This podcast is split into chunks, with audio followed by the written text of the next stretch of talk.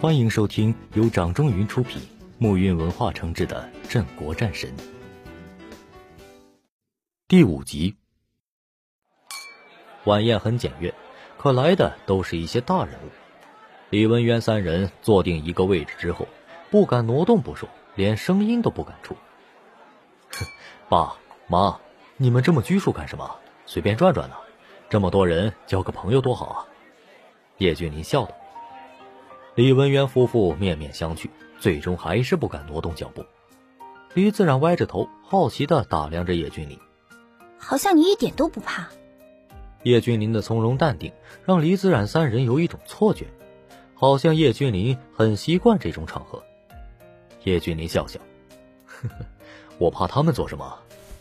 李自然想了想，在监狱里面，他面对的都是一些穷凶极恶之人，肯定是习惯了。所以李自然不再多问。宴会场中人越来越多，周玉恒几个江北大佬也纷纷来到，被众人簇拥着。嘿，文渊，我发现每一个人都带着礼物呢，哪怕周玉恒他身边的秘书都提着礼盒什么的，好像就我们一家没准备礼物啊。赵雅兰突然狐疑的说：“大家看了一眼，果然如此，只有他们一家没带礼物。”其他所有人都带礼物了，大家都聚在一起等着送礼，只有他们在角落里非常明显。很多人都往他们这儿看来，这是我们不懂规矩啊，我没意识到。李文渊低下头去。对呀，刚才外面爸和张松他们就想到了，拿了很多礼物。这件事情怪我，我之前还不确定能进来。要不要我现在安排人送一些礼物来？还有时间。叶君临立马拒绝：“爸妈，子冉，你们不用担心。兴许人家镇国战神不喜欢送礼这一套呢。”“不是，这是最起码的礼貌问题。”李自然道。叶君临笑笑：“呵呵，我感觉镇国战神倒是欣赏那种不送礼的，你信不信？”李自然摇摇头：“我不信。”“看着没，还有没带礼物的。”他们是不懂规矩啊，还是压根儿就没把镇国战神放在眼里呀？这几个人看着面生啊，什么来头？是不是混进来的？很快，大家就注意到了李文渊一行人。听到耳边的声音，李文渊恨不得找个地缝钻进去，太丢人了。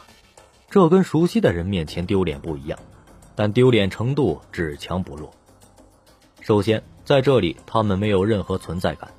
再者说来，这儿的都是大人物，他们只是无名小卒，那是一种心理上的羞辱感。没一会儿，场中躁动起来，只见几个穿着军装的人走了进来，大家的目光都集中在他们身上。为首的男子肩扛一星，是一名实打实的战王。他站在那里，气场全开，压得众人不敢说话。介绍一下，我服役于东部战区，代号青龙，跟随镇国将军左右。青龙霸气的扫视全场，李文渊三人看到这一幕，吓得瑟瑟发抖。这个镇国战神也太恐怖了吧！随便一个随从就是战王了？可不是嘛！镇国战神那可是大夏国第一个五星战神啊！赵雅兰都要急哭了。我们多多少少应该带点礼物来的，万一要觉得我们不尊重他们，可咋办呀？市长周玉衡问道：“青龙战王，请问战神何时到？”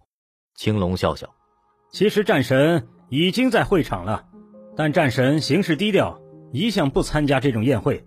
他能来，我已经出乎意料了。”青龙这话一出，全场哗然，大家都在四处寻找。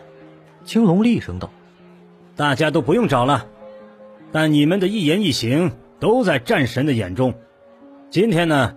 就由我出面，你们有什么事情可以找我。闻言，李文渊立马小声道：“这不明摆着暗示吗？”其他人也都理解成这个意思。江北沈万山为镇国战神送上夜明珠一对。江北长青商会为镇国战神送上百年野山参两根。江北天启俱乐部为镇国战神送上一辆迈凯伦 P 一。会场中的所有人发了疯一般冲到前面去送礼，送的礼物非常可怕，甚至还有送别墅的。看到别人这样送礼，李文渊夫妇低着头，连李子冉都想走了。舞台上，青龙看着摆在眼前堆成山的礼物，他脸色唰的变了，冰冷无比。你们什么意思？青龙一嗓子震慑全场，哪怕周玉恒这位封疆大吏都噤若寒蝉。大家纷纷看着青龙，不明白他的意思。你们这是在侮辱战神吗？没没没没没有没有没有，他绝对没有的事情。啊 大家吓坏了。我警告你们，战神生平最讨厌的就是这种，少拿你们的那一套用在战神身上。你们这样做，就是看不起战神。青龙一呵斥，大家都明白了。再者说，镇国战神会缺这些钱财什么的吗？根本不缺，镇国战神财权无双。青龙战王息怒，嗯，知道错了。青龙扫视一眼全场，说道：“刚刚有没有没送礼的？”大家面面相觑，发现根本就没有不送礼。哎，爸，你举手啊，好事来了。叶君林提醒道：“刚刚李文渊三人一直在听，听到不喜欢送礼，他们心里倒是宽慰了不少。”可要是举手，还是不敢呐。哎，自然，信我，你举手，绝对是好事。李自然举起手来，大家的目光看了过来。青龙的目光锁定在李自然身上。好，很好，不拿任何礼物来，代表你们态度是对的。你们尊重战神，好样的！听到战王的夸奖，李自然三人受宠若惊，下意识的站起身来。你们叫什么名字？青龙问道。青龙将军您好，我叫李子冉，这位是我的父亲李文渊。李子冉礼貌的介绍几人。很好，我记住你们了，以后有好事，我优先考虑你们。青龙保证道。这下全场所有人都投来羡慕的目光，包括周玉恒。李子然、李文渊三人连忙道谢，他们做梦也没想到。这样的好事会落到他们头上，以至于宴会结束，他们都是似梦似幻的感觉。天哪，这一切竟然是真的！李文渊还把几位大佬的名片塞进口袋里，刚刚有不少人和他示好呢。姑娘，你运气真好。赵雅兰笑道。李自然看着叶君临，妈，这一切都要感谢君临，是他料中郑国将军不喜欢送礼的。也是他让我举手的，不然我可不敢。今晚君临倒是让我们刮目相看呢，解决了好几个问题呢。可不是嘛，要不是他，今晚我们能参加晚宴吗？岳父岳母对叶君临改观不少。叶君临笑笑，呵呵，那是你们运气好，我就是托朋友帮忙而已。李自然看向叶君临的眼神却不同，好像今晚的事情都在他的掌控之中。他一张嘴，什么都能解决。莫非他有大来头？一切都是他安排的？但转念一想，他可是坐牢六年呐，怎么可能？很快，他就打消了这个念头。这一晚也是惊心动魄，好在结局圆满。李文渊夫妇很是高兴，出了一口恶气，尤其是在父亲面前，他们争了一把气。不过这个时候，李天昊打来电话，李文渊接的。从明天起，你和子冉就不用去上班了。什么？电话那头传来了李天昊冰冷无情的声音。你们太让我失望了，欠我的两百八十万什么时候还呢？爸，我既然还不上，我就把公司收回了。你们不行，就交给有能力的人来。我让张总和孟月接手，你们好自为之吧。李文渊的手机掉落在地。知道事情之后，李自然和赵雅兰抱在一起哭哭啼啼。怎么了？叶君临问道。李自然哭得梨花带雨。爷爷把公司收走了，我们失业了。哼，他们会后悔的。另外一边。李家祖宅里，李天昊刚刚挂掉电话，李文飞小心谨慎的问道：“我们这样打压老三一家，不会出事儿吧？那个叶君林该不会有背景吧？”李文海道：“爸，大哥，我打听清楚了，我朋友的老同学是水利局的，他也去参加宴会了。他说叶君林压根儿没什么背景，靠一个朋友进去的。更可笑的是，只有他们一家子没带礼物，不要提多丢人了。人家说喜欢不送礼的，李文渊一家子还当真了。”大家笑成一团。李天昊冷笑道。李文渊一家敢在白云山庄折我的面子，必须把公司收回，让他们失业。李天昊因为今晚的事情非常生气，李文海出计谋让李天昊把公司收回来。张松也随之附和道：“没错，这一家子就是白眼狼，连爷爷都不放在眼里了。我保证让他们没有生存之地。”李天昊看着张松，一脸期待的说：“小松啊。”以后李家要靠你了呀！明天城西有个生态园开发的项目，我们是赶不上了。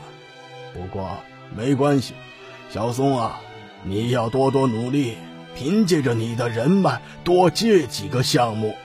张松笑笑，放心吧，爷爷。这一夜，李自然几乎未眠。叶君临安慰道：“你就放心睡吧。”到时候李天昊会亲自上门请你回去工作的。怎么可能？还让爷爷来请我？我和爸能恢复工作就烧高香了。放心吧，我说李天昊会请你，他就会请你。叶君林转身来到阳台，拨出去一个电话：“青龙，让周玉恒接电话。”翌日，李天昊刚刚起来，就接到来自城建局的电话。特意让李家参加生态园开发的竞标，李天昊受宠若惊。对于生态园项目，在他看来已经错过，甚至没有资格去竞争。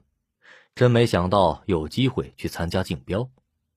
李天昊立马召集李家人，问道：“之前我听过有人在准备参加招标来着，是谁呀？”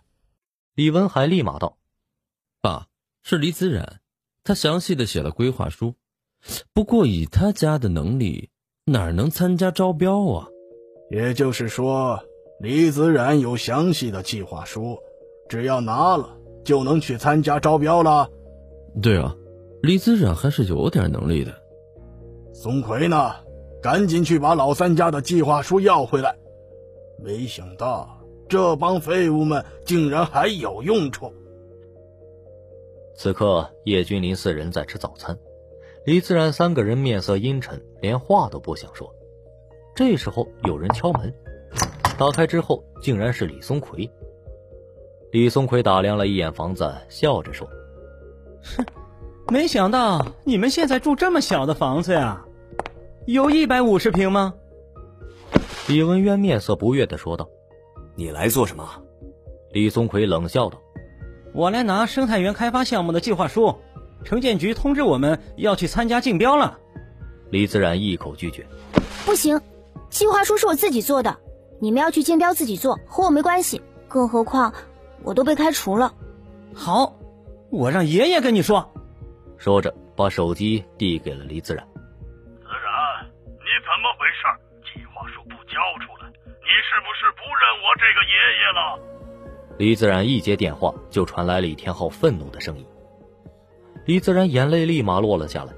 爷爷，你都把我开除了，还要我的计划书做什么？我不服！哼，你什么意思？你不交计划书，今天我们就断绝关系，你们一家不再是李家人。听到这话，李自然哭成泪人。叶君临起身，找到计划书递给李松奎，然后安慰李自然。这还差不多。李松奎看着这一家子，满脸的嘲笑。而李自然、李文渊三人看到叶君临交出计划书，也是一脸的失望。太懦弱了吧？要这样的丈夫有什么用？你给计划书做什么？李自然质问道。叶君临冷笑一声：“哼，听我的，李天昊绝对会来请你回去的。今天我们去个地方。”你这样让我怎么相信你啊？李文渊也愤怒的吼道：“如果爸不来请子冉的话，你们就离婚吧。”好，我同意。叶君临爽快的答应下来。另外一边，张松和李梦月被委以重任，拿到计划书后，先去接管了李子冉的华庭公司，然后直奔目的地，来到负责生态园项目的办公楼，已经有不少人在排队了。一听到未来李家所有产业都归自己，张松忍不住向往，连气息都急促了。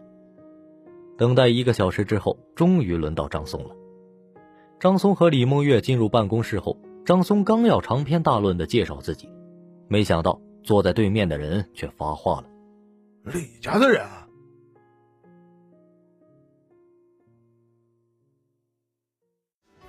本集播讲完毕，感谢您的收听，我是叶君临，下集我们不见不散。